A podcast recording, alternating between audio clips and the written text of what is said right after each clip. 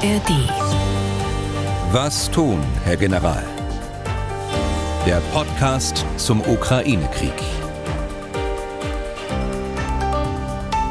Herzlich willkommen aus Leipzig. Ich bin Tim Deisinger, Redakteur und Moderator bei MDR Aktuell.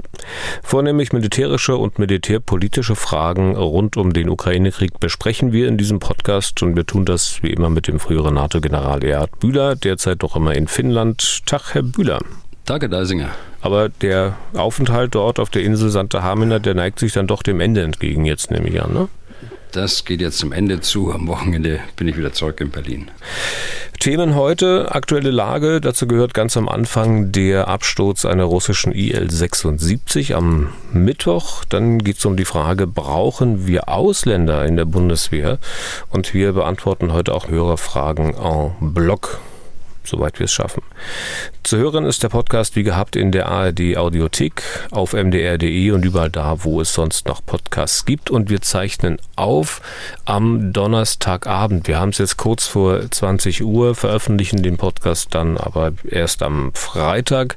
In diesem Zusammenhang also wieder die Bitte, ein bisschen rücksichtsvoll zu sein mit den Dingen, die die aktuelle Lage betreffen. Kann gut sein, dass das, was in den nächsten Stunden passiert, diese Aufzeichnung inhaltlich schon überholt.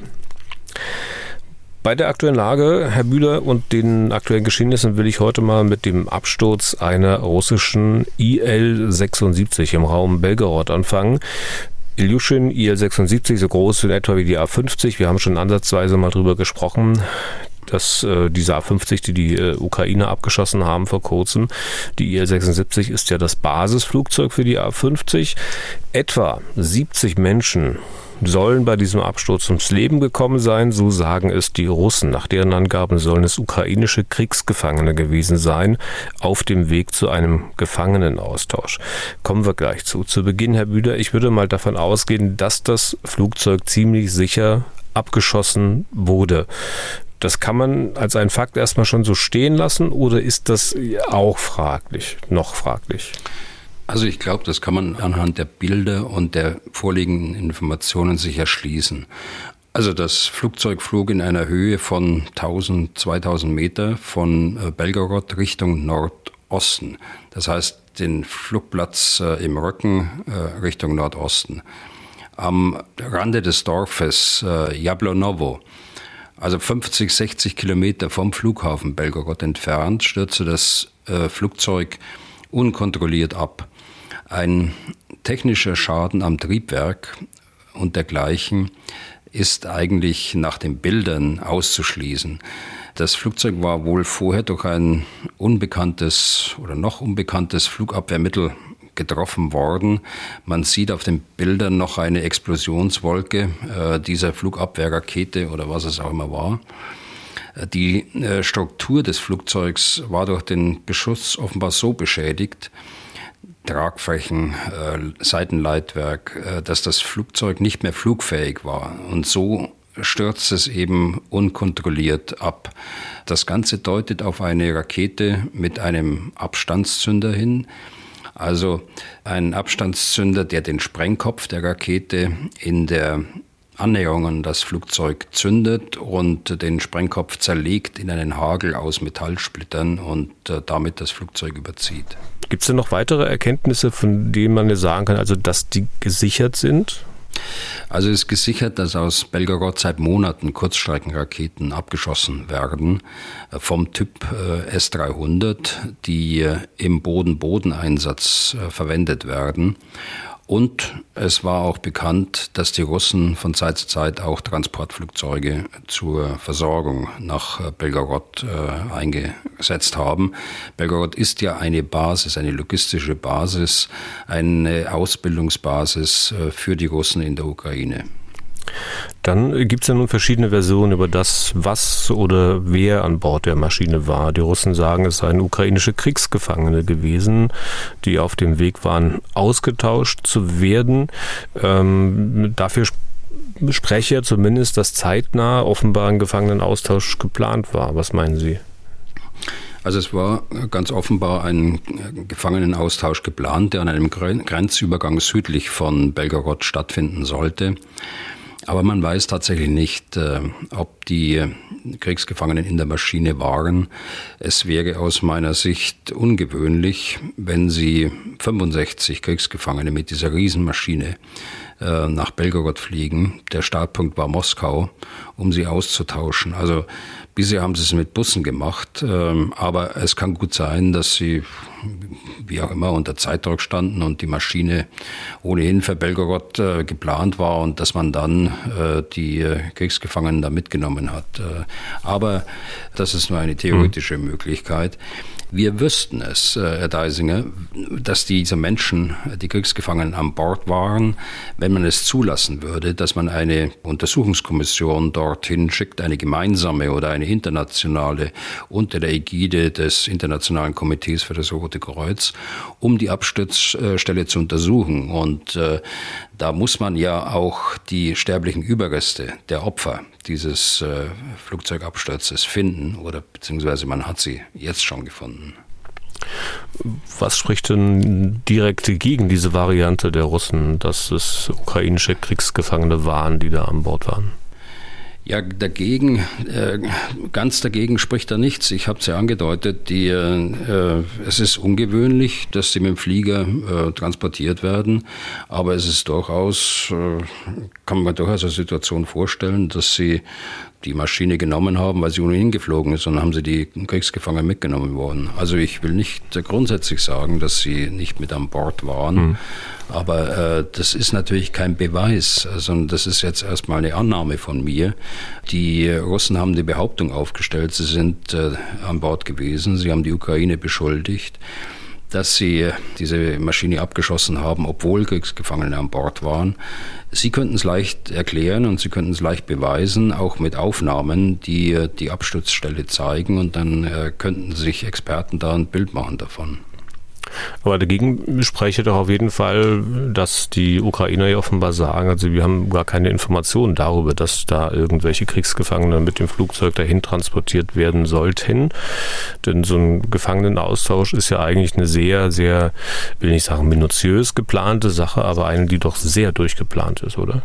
Ja, schon. Ähm, die, die Russen behaupten ja, die Ukrainer hätten die Information gehabt, äh, dass sie da mit dieser Maschine kommen. Das ist zwar ein bisschen verklausuliert äh, formuliert, aber man kann das so verstehen. Aber das kann ich mir nicht vorstellen. Ich kann mir nicht beides gemeinsam vorstellen und so ist es sicher nicht gewesen. Die, äh, das will ich auch ausschließen. Die Ukrainer haben diese, diese Maschinen nicht abgeschossen, wenn sie gewusst haben, dass dort eigene Soldaten drin sind, also äh, Kriegsgefangene. Mhm. Also wenn das so war, dass das äh, als Information dann an die Ukraine gegeben ist, dann ist sie nicht weitergegeben worden. Oder es hat sich ein Fehler eingeschlichen oder wie auch immer. Und es war äh, vielleicht von dem einen oder anderen fahrlässig. Was auch äh, verwunderlich wäre, denn ein solcher Gefangenenaustausch ist ja nicht eine Routinesache. Da gibt es keine zweistellige Zahl von Gefangenenaustauschen bisher. Das ist ja in zwei Jahren nur ganz selten vorgekommen, viermal, fünfmal, so in der Größenordnung. Und äh, das ist so ein wichtiges Ereignis, da ist es schwer vorstellbar, dass dann so eine wichtige Information, dass die mit der Maschine kommen, wenn sie denn da war, die Information, dass die tatsächlich äh, dann irgendwo verschüttelt worden ist und äh, nicht dort angekommen ist äh, bei denen, die dann letztlich möglicherweise auf den äh, Knopf gedrückt haben bei der Flugabwehrrakete. Die Version der Ukraine ist, dass an Bord der IL-76 Flugabwehrraketen vom Typ S-300 waren. Dafür spricht sicher, dass zum einen ja Raketen sicher auch mit solchen Flugzeugen zu ihren Einsatzorten transportiert werden und zum anderen, äh, das hatten Sie vorhin schon erwähnt, dass das Gebiet Belgorod tatsächlich ja eines ist, von dem aus äh, die Russen derlei Raketen verschießen. Sehr oft in Richtung Kharkiv, dann nicht auf Luftziele, sondern eben unfunktioniert auf Bodenziele. Das hatten Sie ja schon des Öfteren erläutert erläutert. Also diese Geschichte mit den Raketen an Bord, das ist eine Spekulation, die, glaube ich, kann man auch ausschließen. Wenn man sich die Bilder des Absturzes ansieht, dann sieht man eine Explosion, also eine Treibstoffexplosion, äh, wären da Raketen an Bord gewesen, gäbe es ein ganz anderes Explosionsbild. Dann würden in die Treibstoffexplosion hinein Raketenexplosionen zusätzlich kommen und auch nach der Umsetzung, nach der schnellen Umsetzung des flüssigen Treibstoffes würde es noch einzelne Raketen geben, die hier umsetzen und das würde man sehen und das würde man hören. Aber es gibt auch eine Möglichkeit, äh, dass äh, die, die Russen die Maschine selbst abgeschossen haben, auch aus Versehen. Vorsatz würde ich hier auch ausschließen.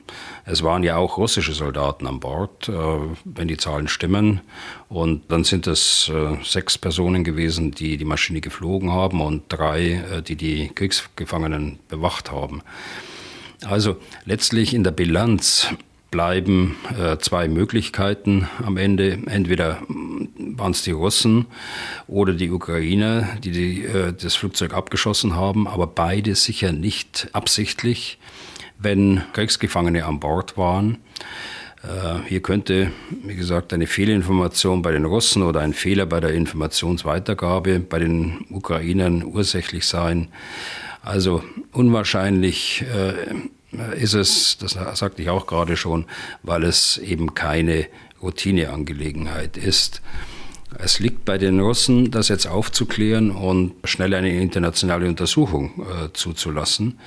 Vor allem geht es um die Frage, wie viele Menschen an Bord der Maschine waren und waren es ukrainische Kriegsgefangene.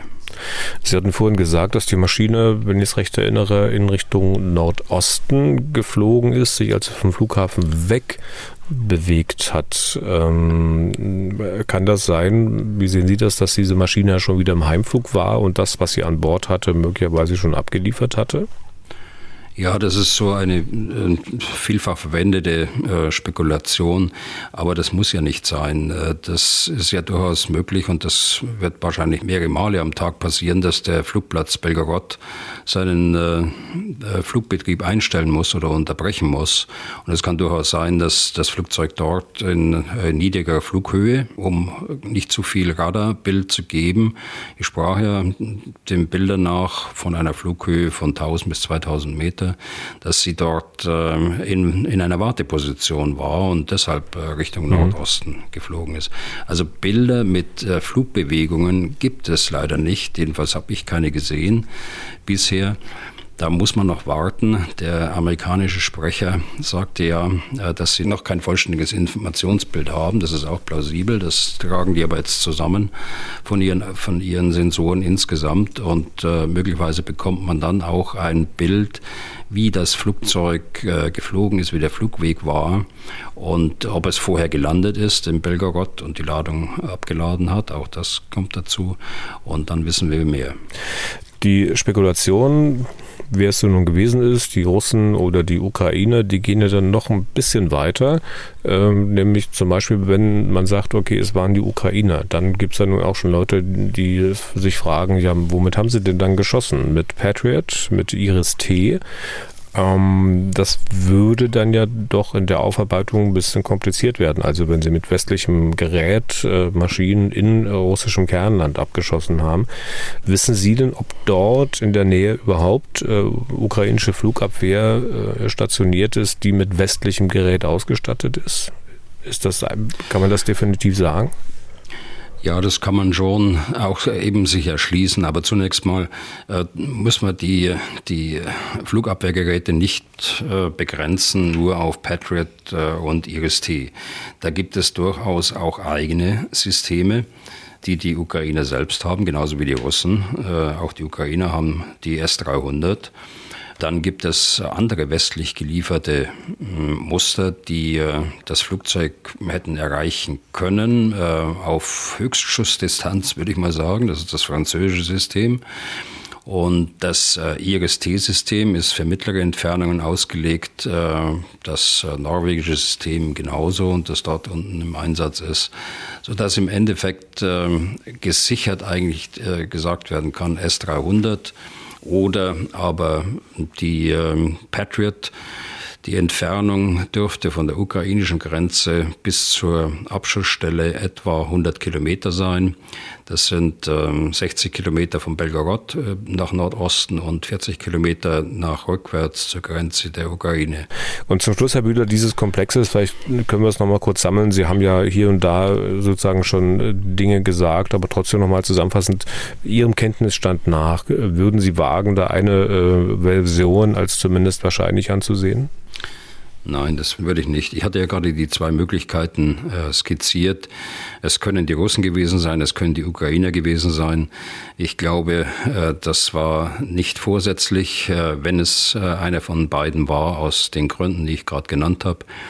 Ich glaube, wir haben jetzt äh, den ganzen Strauß aufgemacht. Äh, jetzt muss man einfach warten, bis hoffentlich vielleicht nach der Sitzung des Sicherheitsrates heute Nacht ähm, eine internationale Kommission dort äh, eingesetzt wird oder die Russen Experten, internationale Experten dazu einladen oder auch schnell Bilder der Absturzstelle präsentieren öffentlich, dass mich davon ein Bild machen kann. Und so lange würde ich mich jetzt auch nicht an einer auf irgendeine äh, Option festlegen. Aber kann auch gut sein, dass wir da, wie sagt man da, lange warten können, ähm, bis da irgendwas ja, kann an die gut sein, dass wir wieder darauf zurückkommen. Ja. Was gibt es äh, generell zur aktuellen Lage zu sagen? Wichtige Ereignisse seit Dienstag. Äh, ich, ich, muss ja nochmal betonen, dass wir Donnerstagabend aufzeichnen. Also bis zur Veröffentlichung des Podcasts sind es noch ein paar Stunden. Und also es kann sein, dass sich die Welt schon deutlich weiter gedreht hat und manche Informationen hier im Podcast überholt hat. Äh, also trifft natürlich auf diese Geschehnisse, die wir gerade besprochen haben, rund um das Flugzeug zu. Aber aktuelle Lage, Herr Bühler. Ja, ich fange vielleicht mit den Luftoperationen der Russen wieder an. Während wir noch aufgezeichnet haben am Dienstag, war die Feststellung des Schadens äh, des erneuten großen Luftangriffes vom Dienstag noch nicht abgeschlossen. Jetzt wissen wir, dass es äh, 18 tote äh, Zivilisten gegeben hat und 130 Verletzte.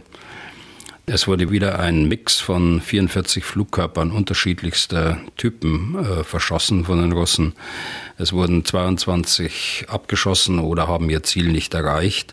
Es gab zum Teil schwere Schäden in den Wohngebieten, zum Beispiel in Kiew, äh, zum Beispiel in Kharkiv, auch in Sumi, also mehr im Norden der Ukraine.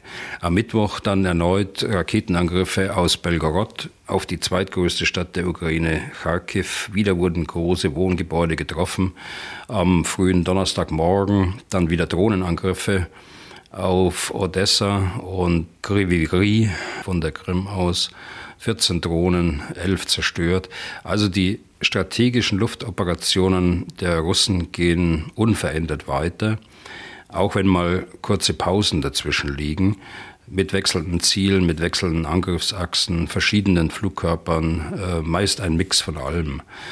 Die äh, Ausstattung der Ukraine mit weiteren Luftverteidigungsmitteln bleibt also wichtig und äh, lebenswichtig für die Bevölkerung der Ukraine.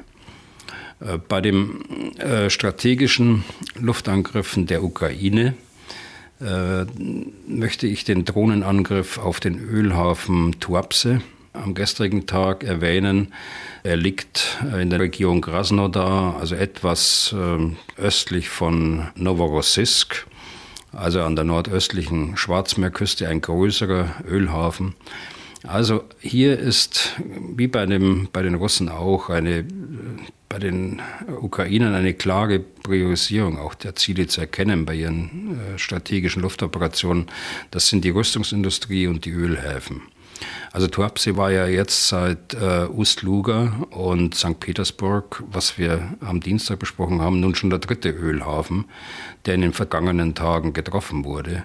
Novorossiysk, etwas weiter westlich von Tuapse, wurde früher schon mehrfach angegriffen, äh, wegen seiner Rolle als Ölhafen, aber auch äh, wegen seiner Rolle als Alternativhafen für die Schwarzmeerflotte zu Sevastopol.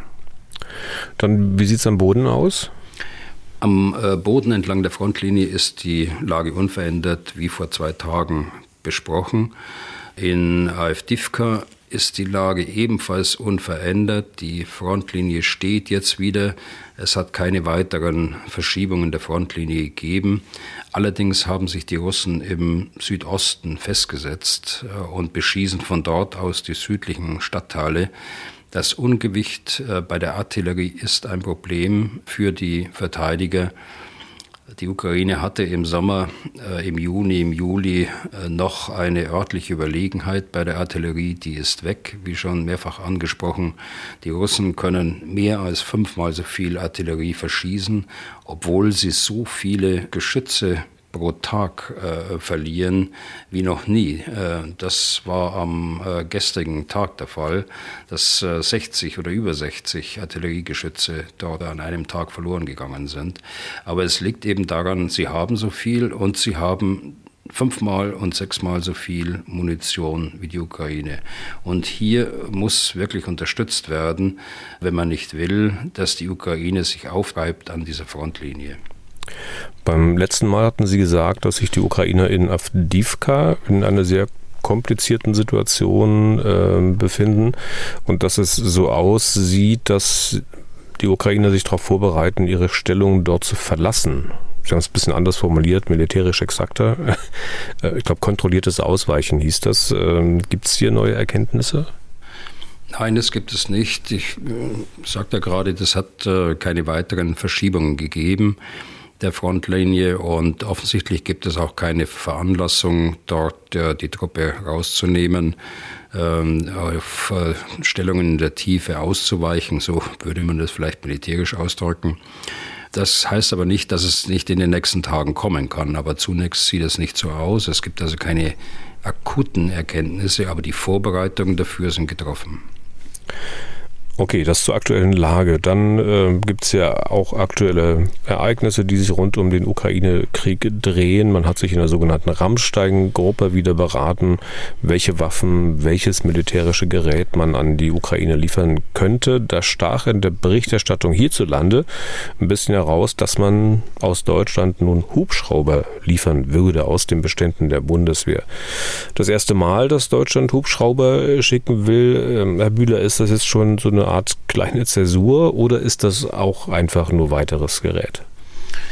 Eine äh, Zäsur ist es nicht, äh, aber es ist wieder ein Stück mehr, das die ukrainische Marine einsetzen kann, um die Seewege in die ukrainischen Häfen zu überwachen und offen zu halten und äh, es ist ein Stück mehr, um auch äh, Soldaten von A und B zu transportieren und andere Aufgaben durchzuführen. Also insofern ist das sehr zu begrüßen.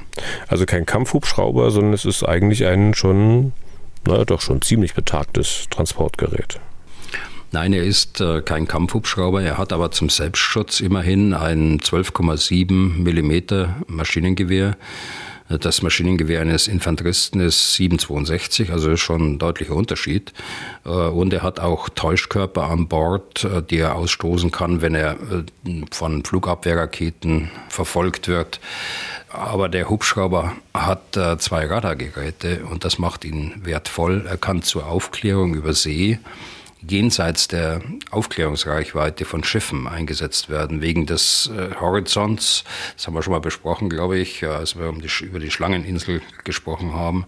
Äh, wegen des Horizonts äh, ist ja die Radaraufklärungsreichweite von Schiffen, deren Radare ja sehr tief sind, äh, sehr eingeschränkt. Und dann nutzt man äh, Transporthubschrauber oder in dem Fall eben den, den Sea King, den Mehrzweckhubschrauber mit Radargeräten um die Reichweite des Radars äh, des Schiffes äh, zu verbessern. Ja, und dann ist der Seeking ein bewährter und robuster Rettungshubschrauber. Alle, die an der Nordsee Urlaub machen oder dort wohnen oder an der Ostsee, die kennen den Seeking, der äh, allen Wetterwidrigkeiten eigentlich trotzen kann. Ja, ein bisschen betagt ist er, 50 Jahre, aber sicher gut gepflegt und so weit wie möglich auf technischem Stand und äh, sicher bei der Ukraine höchst willkommen. Besser mhm. als nichts. Sechs Stück sollen es werden, die man hinschickt, aber so richtig viele hat die Bundeswehr ja auch nicht mehr. Ne? Die werden nach und nach äh, sowieso alle ersetzt. Genau, also äh, die, die Marine hat noch 21. Sie werden jetzt nach und nach durch den äh, NH90, den Marinehubschrauber Sea Line, ersetzt. Ja. Nun steht ja für die Hubschrauber dabei, dass auch ein wie es das umfangreiches Zubehör und Ersatzteilpaket äh, mitgeliefert würde. Was heißt denn eigentlich das? Also wie man liest, werden ja bei der Bundeswehr Maschinen ausgeschlachtet, um andere noch flugfähig zu halten. Äh, das wären dann also vielleicht im Endeffekt nur drei Maschinen, die wirklich fliegen, weil man die anderen zur Ersatzteilgewinnung nimmt? Nein, nein, also das glaube ich nicht. Äh, das hat der Minister selbst angekündigt. Das werden sicher sechs Fliegende sein. Es klingt ein bisschen spöttisch, wie Sie das sagen, mit, äh, mit dem Ausschlachten. Aber in dieser äh, Phase ist das schon sinnvoll, dass man den Ersatzteilbedarf bei den noch fliegenden Hubschraubern in dieser Endphase der Verwendung bei den schon ausgemusterten deckt. Äh, sonst müsste man ja auf der einen Seite voll funktionierende Hubschrauber verschrotten oder Ersatzteile bis zum Schluss nachkaufen, bis dann der letzte Hubschrauber die Bundeswehr verlässt. Und das macht man nicht, sondern hat man ein sehr genaues Programm der Ausphasung und das hat auch zum Inhalt, äh, dass äh, Hubschrauber teilweise eben zerlegt werden in Ersatzteile, die dann in den noch fliegenden auch verwendet werden. Okay, das zum Hubschrauber. Gibt es denn in dieser Rammstein-Lieferliste noch weitere Dinge, die, von denen Sie sagen würden, na, das klingt ganz interessant? Also es gibt eine ganze Reihe von Zusagen, die dort äh, gemacht worden sind. Aber ich glaube, dass äh, das Entscheidende ist, dass äh, jetzt weiter an den Fähigkeitskoalitionen gearbeitet worden ist für die Ukraine. Fähigkeitskoalitionen haben sich ja bereits äh, gebildet. Wir sprachen neulich über die Artillerie, die langfristig aufgebaut werden soll äh, in der Ukraine. Das sind Frankreich und äh, die USA in Führung gegangen. Es gibt äh, so eine Koalition für die Luftstreitkräfte, das wissen wir, für die F-16. Da sind die USA in der Führung mit äh, Dänemark, mit Frankreich. Und es gibt verschiedene andere und es haben sich jetzt zwei neue äh, gebildet auch.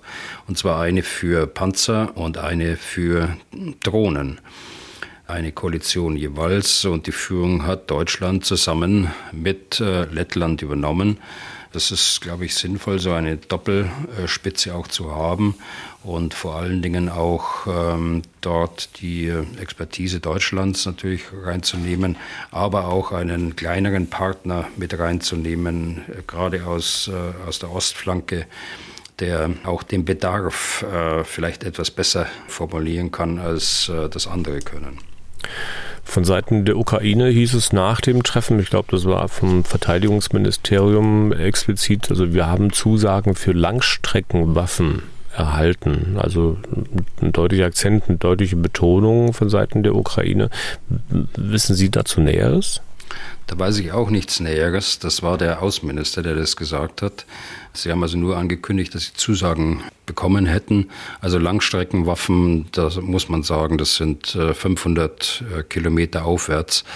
Das würden wir als zwar von der Klassifizierung als Mittelstreckenwaffen bedienen, aber das ist wohl gemeint, denn äh, Waffen bis 500 Kilometer hat man ja bereits aus dem Westen mit dem Storm Shadow, mit dem, mit dem Scalp bekommt man vielleicht aus dem Westen äh, mit dem Taurus irgendwann mal.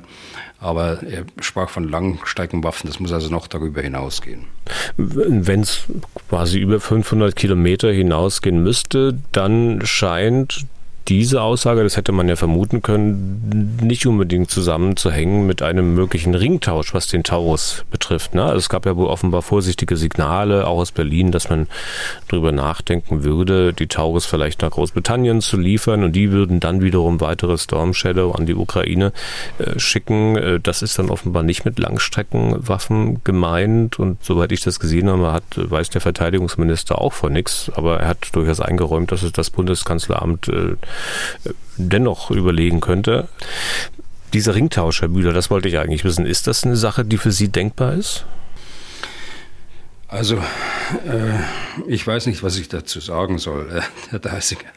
Wenn Sie mich ähm, da gefragt hätten vor neun Monaten, wenn das vor neun Monaten ein Thema gewesen wäre, dann hätte ich gesagt, ja, sofort, äh, wenn das die schnellste Möglichkeit ist, sofort machen. Aber jetzt, nachdem so viel Zeit äh, ins Land gegangen ist, nachdem so viel ja, Ausreden formuliert worden sind, äh, die dann irgendwo in Hintergrundgesprächen äh, öffentlich gemacht worden sind, dann weiß ich nicht, was ich dazu sagen soll. Ganz konkret jetzt in diesem Fall ist es ja auch wieder so, dass das Handelsblatt darüber berichtet hat, dass irgendjemand diese Gespräche öffentlich gemacht haben. Ich weiß tatsächlich nicht, was dran ist. Sie sagten gerade, das Ministerium hätte dort äh, gesagt, es gäbe nichts zu berichten. Äh, das weiß ich auch nicht, aber das nehme ich jetzt mal so hin. Äh, die, ich weiß nicht, was die Briten dazu sagen äh, zu diesem Thema. Es ist kein klarer Weg erkennbar, das muss man sagen, äh, in der ganzen Angelegenheit. Und äh, es kommt dazu, dass man auch den Medien wieder sagt, äh, das hat der Thomas Wiegold sehr schön aufgearbeitet in seinem Blog Augen geradeaus, dass man denen sagt, die Briten könnten den Taurus an ihrem Tornado gut verwenden und an ihrem Eurofighter also erstens den Tornado haben sie schon seit Jahren nicht mehr. Der ist seit Jahren schon äh, ausgefasst. Die haben viel früher angefangen, als wir das äh, gemacht haben. Und für den Eurofighter ist der Taurus noch gar nicht zertifiziert. Das sind äh, allenfalls Vorarbeiten gemacht worden, aber die Zertifizierung steht noch aus. Und äh, wissen Sie, wenn ich das immer äh, höre oder lese dann, dann frage ich mich schon, wie gründlich ist denn sowas äh, geprüft? Äh, wenn man sowas Journalisten sagt und es sich dann sofort als Nicht-Fakt, so drücke ich es jetzt mal aus, hm. dann herausstellt. Aber dann werden Sie sich ja freuen, dass ich noch weiter frage zum Thema. Ähm, Nein. Klingt ja auch ein bisschen danach, dass Großbritannien äh, vielleicht gar nicht mehr so viele Storm Shadow hat, die sie vielleicht entbehrlich finden und den Ukrainern deswegen überlassen würden. Also offenbar heißt das Angebot der Briten ja, also wir geben euch, also den Ukrainern, weitere Storm Shadow Marschflugkörper. Wir brauchen dafür aber Ersatz und wir könnten uns vorstellen, dass Deutschland uns als Ersatz den Taurus überlässt. Also mir ging es um die, die Menge, die Großbritannien an Marschflugkörpern überhaupt noch liefern kann. Das weiß ich nicht. Das ist ja auch eingestuft, die Information, die äh, liegt nicht offen da. Auf jeden Fall, was auch immer sie liefern, wenn dieser Ringtausch denn so zustande kommt, äh, dann wird man sich von dem Argument auch verabschieden müssen, dass äh, der Taurus ja 500 Kilometer fliegt und der Storm Shadow nur 250. Die Storm Shadow fliegen heute schon 500 Kilometer, wenn man sie so programmiert in der Ukraine. Und erst recht die jetzt noch kommen, denn die sind ja aus, das sind die letzten Lagerbestände dann aus äh, Großbritannien. Und die haben in ihren Lagern keine Exportversion, äh, denn nur die hat 250 Kilometer, sondern das sind die originären Bestände, die äh, Reserven der Royal Air Force. Und für die Ukraine würden dann halt die eigenen Wünsche damit zwar nicht in Erfüllung gehen, weil man sich halt vom Taurus offenbar auch einiges mehr verspricht, nicht nur wegen der Reichweite, äh, mehr verspricht als vom Storm Shadow, aber letztlich würden sie wahrscheinlich sagen, na, besser als nichts. Ich warte jetzt erstmal ab, wie das, wie das läuft. Ich warte jetzt erstmal ab, was da überhaupt dran ist an dieser Geschichte äh, im Handelsblatt äh, und dann können wir wieder drüber sprechen. Ja. Einverstanden? Ich warte mit Ihnen ab, Herr Bühler. Genau. Wir machen das gemeinsam. Schauen wir mal auf die Diskussion, ob die Bundeswehr nicht äh, möglicherweise mit Leuten verstärkt werden könnte, die gar keinen deutschen Pass haben. Es ist, soweit ich weiß, nicht das erste Mal, dass sowas jetzt diskutiert wird. Die aktuelle Debatte hat wohl der Verteidigungsminister ein bisschen losgetreten. Ähm, Herr Bühler, ohne gleich alles auszuargumentieren, nur damit wir erstmal wissen, wo Sie in der Debatte stehen, wie fänden Sie es denn? Also wenn künftig Spanierinnen und Spanier, Polen, Finnen, Französinnen, Franzosen in der Bundeswehr dienen würden? Also ich habe überhaupt nichts gegen die Zusammenarbeit mit ausländischen Soldaten. Also egal aus welchem Land sie kommen, äh, auch aus anderen Ländern, als Sie gerade genannt haben, sofern sie Freunde, Partner äh, unseres Staates sind. Aber wir müssen ja jetzt sprechen über die Idee, die jetzt wieder aus der untersten Schublade herausgeholt worden ist im Verteidigungsministerium, ausländische Staatsbürger in, die Bundeswehr einzustellen, als äh, vollwertige Soldaten der Bundeswehr. Das ist ja die Idee.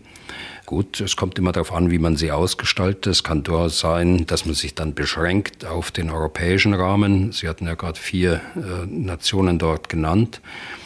Soldaten der Bundeswehr müssen bisher äh, deutsche Staatsbürger sein. Bis auf ganz wenige Ausnahmen. Das kann man vernachlässigen. Sie sind in besonderer Weise den Werten und Normen unseres Grundgesetzes verpflichtet. Die Eidesformel heißt ja auch, ähm, das Recht und die Freiheit des deutschen Volkes tapfer zu verteidigen. Ich schwöre der Bundesrepublik Deutschland treu zu dienen und das Recht und die Freiheit des deutschen Volkes tapfer zu verteidigen. Das ist die Eidesformel. Und äh, in unserem Soldatengesetz äh, sind für Soldaten einige Grundrechte erheblich eingeschränkt. Das Grundrecht der Versammlungsfreiheit, das Grundrecht auf körperliche Unversehrtheit, das Grundrecht auf Petitionsfreiheit und einige andere mehr, äh, die ich jetzt gerade aus dem Kopf gar nicht äh, sagen kann. Also da sehen Sie schon die Sonderstellung, die ein Soldat hat, mehr als noch als ein Beamter. Mit dem Beamten teilen wir uns übrigens die Einschränkung des Grundrechts, äh, man darf nicht streiken. Nur mit Blick auf meine Rückkehr vom Flughafen Berlin in die Innenstadt nach Berlin, die ich Samstag vor mir habe, das erlaube ich mir mal ganz kurz. Also Sie werden also, das Geld für Taxi haben, Herr Bühler, oder? Mal schauen, wenn ein Taxi da ist. Aber das ist nicht gesichert. Also die, Soldat zu sein ist etwas Besonderes und darüber müssen wir uns im Klaren sein, wenn wir über Aufnahme von ausländischen Mitbürgern oder Ausländern aus dem Ausland äh, in Deutschland reden. Da müssen wir uns im Klaren sein und wir müssen uns auch im Klaren sein, was es bringen soll, denn das Ziel ist ja, den Personalbestand der Bundeswehr zu erhöhen. Äh, lohnt sich das? Äh, das ist die Frage. Und ich frage mich, was eigentlich noch so in den untersten Schubladen im Verteidigungsministerium liegt, äh, wo das ja hervorgeholt worden ist, offenbar zumindest so, wie Sie sagen. Sie müssten es ja wissen, weil Sie haben ja auch dort gearbeitet. Was liegt man da, was legt man da rein? Etwas so, äh, um Sachen, die man irgend, Sachen, die man irgendwann hervorholen kann, um Aktivität vorzutäuschen, oder? Nein, äh, das, äh, sind dann Ideen, die, äh, die werden sorgfältig auch geprüft. Und das war eben eine Idee, die im Zuge des Weißbuches 2016 dann entwickelt worden ist. Und was spricht dagegen? Werden Sie mich ja gleich fragen. Das Erste, was dagegen spricht, Frau Stark-Zimmermann hat das so ausgedrückt, man müsse europäischer denken, auch bei den Soldaten. Ja, aber nicht bei den Soldaten, die bei den Nationen tatsächlich äh, unterkommen. Denn äh, dann haben sie ganz automatisch ein Problem. Das müssen sie nicht nur zu Hause diskutieren, sondern das müssen sie auch mit den anderen Ländern diskutieren. Und das war eigentlich äh, der Punkt, wo äh, dann gesagt wurde bei uns im, im Verteidigungsministerium, wir hören auf, äh, da brauchen wir gar nicht weitermachen. Denn wir haben so viel Gegenwind bekommen aus anderen Ländern in Europa, die alle das gleiche Problem haben. Die haben alle ein Personalproblem. Und wenn die größte größte Wirtschaftsmacht Deutschland nun die Hände ausstreckt äh, und das Geld äh, in einer Hand hat und mit der anderen Hand die Soldaten äh, rausnimmt und sie in die Bundeswehr einsetzt, dann gibt es Verwerfungen und die möchte man nicht haben und die sind das dann auch nicht wert. Das ist nicht verhältnismäßig zu dem, was man als Gewinn erwarten kann. Aber es war schon so, dass insbesondere die östlichen Staaten, die baltischen Staaten, die Polen in erster Linie auch als unser Nachbarstaat dort ganz entschieden dagegen waren, äh, dass wir hier unsere eigenen Kriterien äh, für einen Soldat in der Bundeswehr aufweichen. Aber wenn man sich das mal bildlich vorstellt, in ein paar Jahren, wie das sein könnte, könnte man dann doch den Eindruck haben, dass Europa mit so einer Maßnahme wieder ein ganz kleines Stück weiter zusammenrückt, wieder ein bisschen zusammengewachsen ist, oder? Ja, also ich bin ja auch Ihrer Meinung und wir haben das ja schon mal diskutiert. In Europa sind ja viele Inseln der Zusammenarbeit, der militärischen Zusammenarbeit äh, geschaffen worden über die Jahre. Eine der größten Inseln ist die deutsch-niederländische Zusammenarbeit. Äh, aber man muss wissen, das hat äh, über 30 Jahre gedauert, bis wir an dem Punkt waren an dem wir heute noch stehen. Also 30 Jahre ist eine lange Zeit. Und trotzdem sind die niederländischen Soldaten heute niederländische Soldaten und nicht Soldaten der Bundeswehr, sondern wir arbeiten mit ihnen zusammen, wir arbeiten integriert in äh, gemeinsamen binationalen Truppenteilen, aber sie sind nicht Soldat der Bundeswehr. Ihr Oberbefehlshaber ist der niederländische König und nicht der deutsche äh, Verteidigungsminister. Aber andere Länder machen doch bereits solche Sachen, wenn ich es recht weiß. Belgien, Luxemburg, Dänemark. Was sind die Erfahrungen dort? Also ich weiß jetzt nicht, Herr Reisinger, ob ich da jetzt so sachkundig sprechen kann. Das müssen wir mal vertagen, da können wir uns die anderen äh, mhm. Länder ansehen. Ja, es gibt äh, einzelne Ausnahmen. Ich sprach auch von, von einer Ausnahme, die es bei uns gibt in Deutschland, aber das ist keine generelle Regelung. Wenn man tatsächlich auf eine Europäisierung äh, hin will, muss man äh, auch verschiedene Voraussetzungen schaffen. Äh, die politische Aufstellung der Europäischen Union muss da eine ganz andere sein. Die Aufgabe einer europäischen Armee, wenn man sie denn überhaupt schaffen will, muss dann auch demokratisch legitimiert sein. Wem soll die unterstehen? Der Kommissionspräsidentin, dem gesamten äh, Rat, dem gesamten Europäischen Rat, äh, sollen die Botschafter dann Weisung geben. Also das kann nicht funktionieren. Das kann nicht funktionieren, jedenfalls nicht auf kurze Sicht. Deshalb sage ich ja, man muss Inseln der Zusammenarbeit schaffen und dann äh, lange Zeit zusammenarbeiten, dass dies zusammenwächst. Aber Voraussetzung ist erstmal, dass der politische Überbau geschaffen wird. Jetzt sind wir ein bisschen abgeglitten durch meine Ausführungen, aber auch Ihre Frage. Das ist nicht der Kern, das ist äh, die europäische Armee, das ist die große Lösung, zu der einige hinwollen. Ich möchte ganz konkret sprechen über die, die Soldaten, die in die Bundeswehr aufgenommen werden, also nicht nur mit ihr zusammenarbeiten. Ja. Äh, da gibt es ja bestimmt auch ein paar Argumente dagegen. Sie haben ja gewusst, dass ich Sie gleich nach den Gegenargumenten fragen würde wollen. Äh, dabei habe ich noch gar nicht gefragt, was dafür spreche, aber das mache ich auch gleich noch. Aber wir können ja die Liste mal fortsetzen mit den Gegenargumenten gegen einen solchen Vorschlag, auch äh, ausländische Soldaten in die Bundeswehr aufzunehmen. Da gibt es ja bestimmt noch so einige. Also der erste Punkt ist, äh, dass äh, wir große Schwierigkeiten mit unseren Nachbarn bekommen werden. Der zweite Punkt ist, äh, es wird nicht verhältnismäßig sein. Das, was da rauskommt, unterm Strich, wird nicht reichen. Wir können uns gleich über andere Maßnahmen unterhalten, die möglicherweise wesentlich besser sind als solche Maßnahmen mit derartigen Schwierigkeiten und äh, ja, Kollateralschäden in, den, in der Zusammenarbeit äh, mit unseren direkten Nachbarn. Äh, der dritte Punkt ist, äh, wir müssen uns wirklich fragen, wollen wir äh, angesichts des Grundgesetzes, äh, das ich eingangs skizziert habe in Bezug auf den Soldaten, wollen wir tatsächlich haben, dass wir Ausländer in die Bundeswehr aufnehmen, die in anderen Ländern sozialisiert worden sind, die in anderen Kulturkreisen äh, sozialisiert worden sind. Wollen wir das? Der vierte Punkt ist, äh, und das sage ich mit Blick auf diejenigen, die sagen, na ja, man könnte ja den Ausländern dann einen deutschen Pass äh, anbieten, äh, wenn er denn in der Bundeswehr war und sich dort äh, äh, bewährt hat. Wollen wir denn wirklich, dass der Bundeswehr noch mehr Aufgaben aufgebürdet werden? Soll die Bundeswehr jetzt eine Über Überprüfungsanstalt werden für ausländische Mitbürger oder Ausländer aus dem Ausland, äh, um einen Pass zu bekommen? Ich glaube, da muss man äh, gründlich drüber nachdenken, über diesen Punkt. Denn ich kenne meine Bundeswehr ja, Herr Deisinger. Ich kenne sie ja. Die, wir werden äh, das, äh, die Lehrgänge an den Schulen vergrößern. Wir werden Integrationskurse anbieten. Wir werden Sprachkurse anbieten und, und, und, und, und. Und das kann nicht Aufgabe der Bundeswehr sein.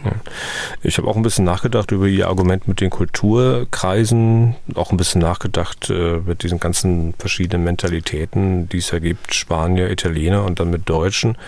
Ähm, ja, könnte man sicher sein, dass es nicht so harmonisch ist, aber andererseits, mein Hamburger und Sachsen, Mecklenburger und Bayern, die müssen sich ja auch irgendwie arrangieren in der Bundeswehr und Kalifornier und Texaner in der US Army auch. Ja, das stimmt, aber sie wachsen auf in einem gemeinsamen staatlichen Gebilde mit einem äh, Grundgesetz, mit einer Verfassung, die wir kennen, in der wir sozialisiert worden sind. Da haben wir die entsprechende Ausbildung auch in den Schulen genossen. Und das können Sie von anderen nicht erwarten, naturgemäß nicht erwarten. Und dennoch wollen wir dort äh, in, dem, in dem Kernbereich äh, der Sicherheit, in dem Kernbereich äh, der bewaffneten Sicherheit in unserem Land Ausländer mit aufnehmen. Ich bin da kein Freund davon, muss ich sagen. Ich bin ein großer Freund von Ausländern, aber ich bin kein Freund, dass man dort ohne gründliche Diskussion, die ich jetzt mal voraussetze, dort tätig werden will.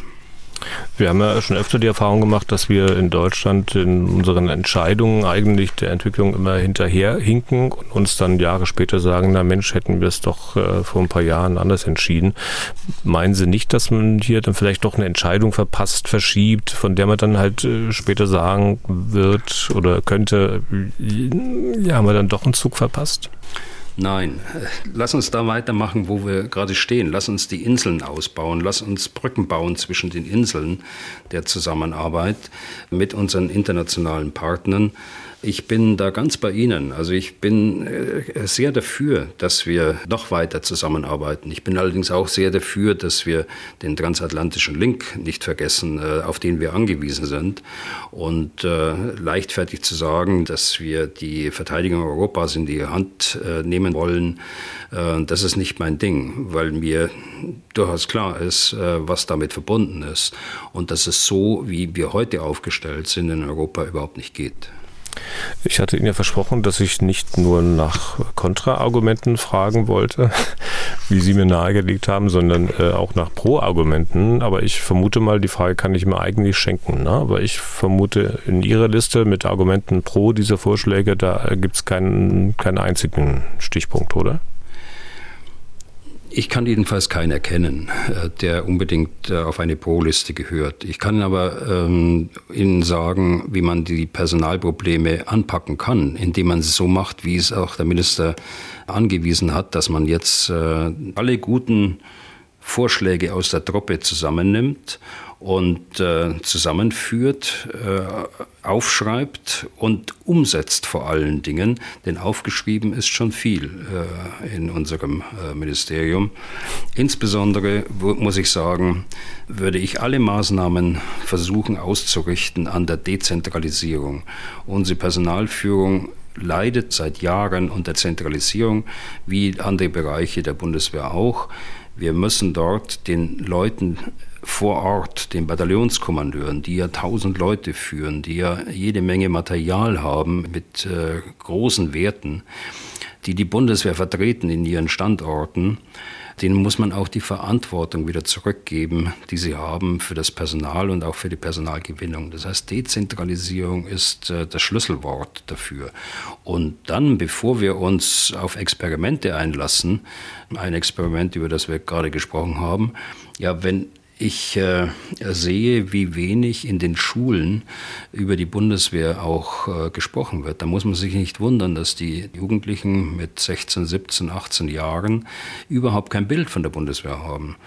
Mir hat äh, neulich ein guter Bekannter äh, gesagt, dass er mit der Schulklasse seiner Kinder gesprochen hat und dass er sie gefragt hat, habt ihr denn schon mal einen Jugendoffizier gesehen? War da schon mal einer da? Habt ihr schon mal über die Bundeswehr gesprochen? Nein, ist nicht der Fall. Äh, haben sie noch nie gemacht.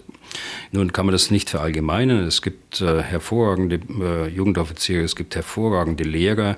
Ich habe neulich selbst mal per Videokonferenz bei einer Klasse teilnehmen dürfen. Also es gibt es alles, aber eben nicht flächendeckend. Äh, hier, glaube ich, äh, kann man auch ansetzen. Und man muss sicher auch ansetzen im finanziellen Bereich. Wenn ich das Personal so nicht bekomme, dann muss das jede Firma so machen und dann muss äh, der Bund das auch machen, dass er den Leuten eine gewisse Zulage auch gibt. Äh, warum bekommen die Soldaten nicht flächendeckend eine Erschwerniszulage, wie auch immer man sie nennt.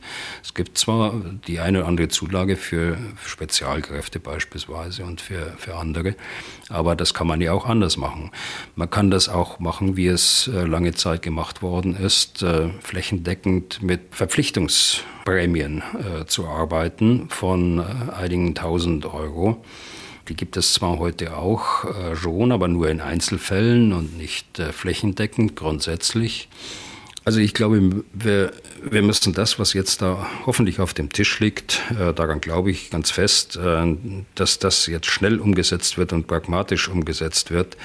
Es kann ja nicht so schwer sein, in äh, einigen Jahren, und es ist ja auf Jahre gestreckt, äh, das Ziel zu erreichen von 182.000 auf 203.000 zu kommen. Das kann ja nicht so schwer sein. Und äh, wenn man da pragmatische Lösungen hat, dann findet man auch was anderes und was leichteres als äh, diesen Punkt äh, mit den äh, Soldaten äh, ohne deutschen Pass.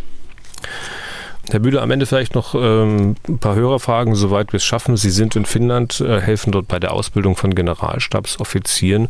Und deswegen mal eine Frage von Rico Faltin. Zitat, ich habe mal eine Metafrage, da Sie gerade an der Militärakademie sind. Wie wird man General? Wer wird General? Also nicht der formale Prozess, dass man mal als Hauptmann eine Generalstabsausbildung macht, sondern wen wählt man aus und wer wählt aus? Bewirbt man sich dafür? Werden die besten Kompaniechefs genommen oder Leute mit intellektuellen oder akademischen Fähigkeiten? Sucht man nach Charaktereigenschaften, also Leute, die gut kommunizieren oder Risiken eingehen oder sehr zurückhaltend sind oder einfach die Kinder von bereits vorhandenen hohen Militärs. Zitat Ende. Vielleicht müssen Sie nicht auf jede Frage einzeln eingehen, Herr Bühr, aber so einen groben Überblick. Ist schon komplex. Ja. Also äh, letzteres sicher nicht. Äh, auch wenn wir einige Generale haben, Admirale schließe ich jetzt mal mit ein, äh, wenn wir einige Generale haben, deren Vater auch bereits äh, General war, aber diese müssen sich wie andere auch für ihre Beförderung qualifizieren. Also im Grunde genommen ist äh, das gesamte Berufsleben als Offizier in der Bundeswehr ein Auswahlprozess. Eine Auswahl nach Eignung, nach Leistung, nach Befähigung. Die Bundeswehr kann ja keine Quereinsteiger in die Führung äh, berufen, wie es bei Führungskräften von Firmen in der Industrie und auch in der Wirtschaft äh, üblich ist. Die Bundeswehr muss sich oder besser noch kann sich seine Führungskräfte selbst ausbilden. Das ist eigentlich ein Plus.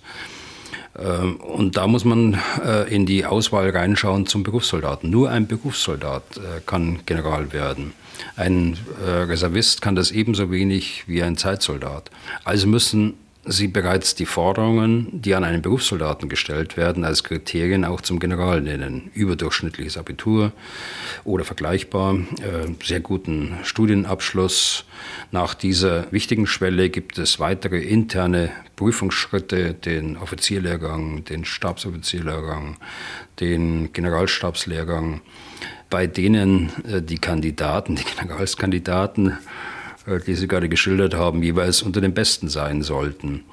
Dieser Prozess von Prüfungen wird begleitet von Beurteilungen, die der nächste Vorgesetzte alle zwei Jahre schreiben muss. Und das das gesamte äh, Berufsleben lang, bis auf die letzten Jahre, da streckt man das ein bisschen. Er muss hier zur Persönlichkeit was sagen, zu den Leistungen, zu der Eignung Stellung nehmen. Und er muss eine Laufbahnperspektive beschreiben. Auch die Menschen, die in der Hierarchie über dem eigenen Vorgesetzten liegen, müssen dazu Stellung nehmen, können ändern, können ergänzen. Und so entsteht über die Jahre äh, für die Personalführung und äh, die Bundeswehrführung ein Bild äh, von einem Offizier, das schon sehr aussagekräftig ist. So aussagekräftig, dass man mit etwa 40 Jahren beginnend äh, in Perspektivgruppen einsortiert wird und für jeden ein individuelles Laufbahnziel formuliert wird. Also bis in die Spitzengruppe der Generale rein, bis äh, zum Generalmajor, bis zum Brigadegeneral, Oberst und so weiter.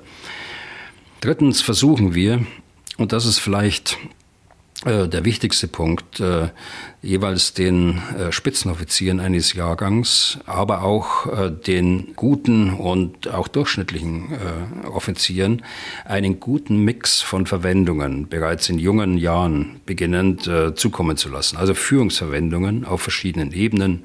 Kompanie, Bataillon, Brigade, Division, anspruchsvolle Stabsverwendungen im BMVG oder bei der NATO bei der Europäischen Union, äh, bei den Spitzen unserer Teilstreitkräfte.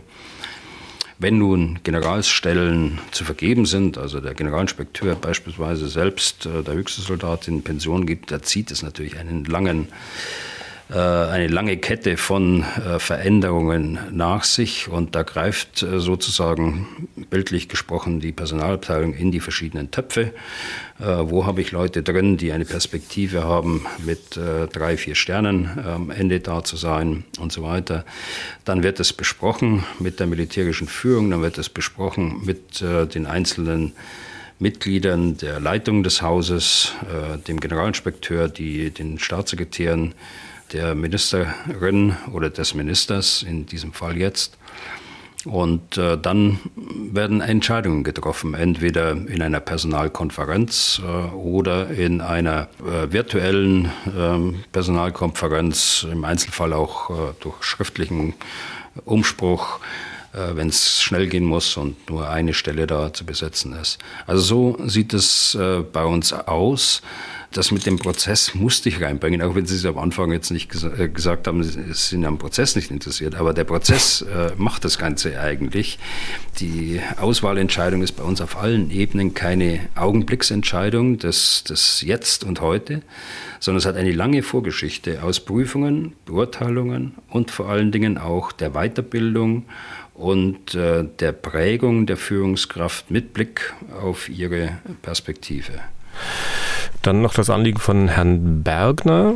Er sagt vorher, man muss nicht sein, Bergner erreicht äh, sein Ausgangspunkt, die vielen Verlegungen von einem Ort zum anderen, danach auch mehrere Länder beteiligt, jetzt im Zusammenhang mit Steadfast Defender. Über das Manöver haben wir beim letzten Mal gesprochen.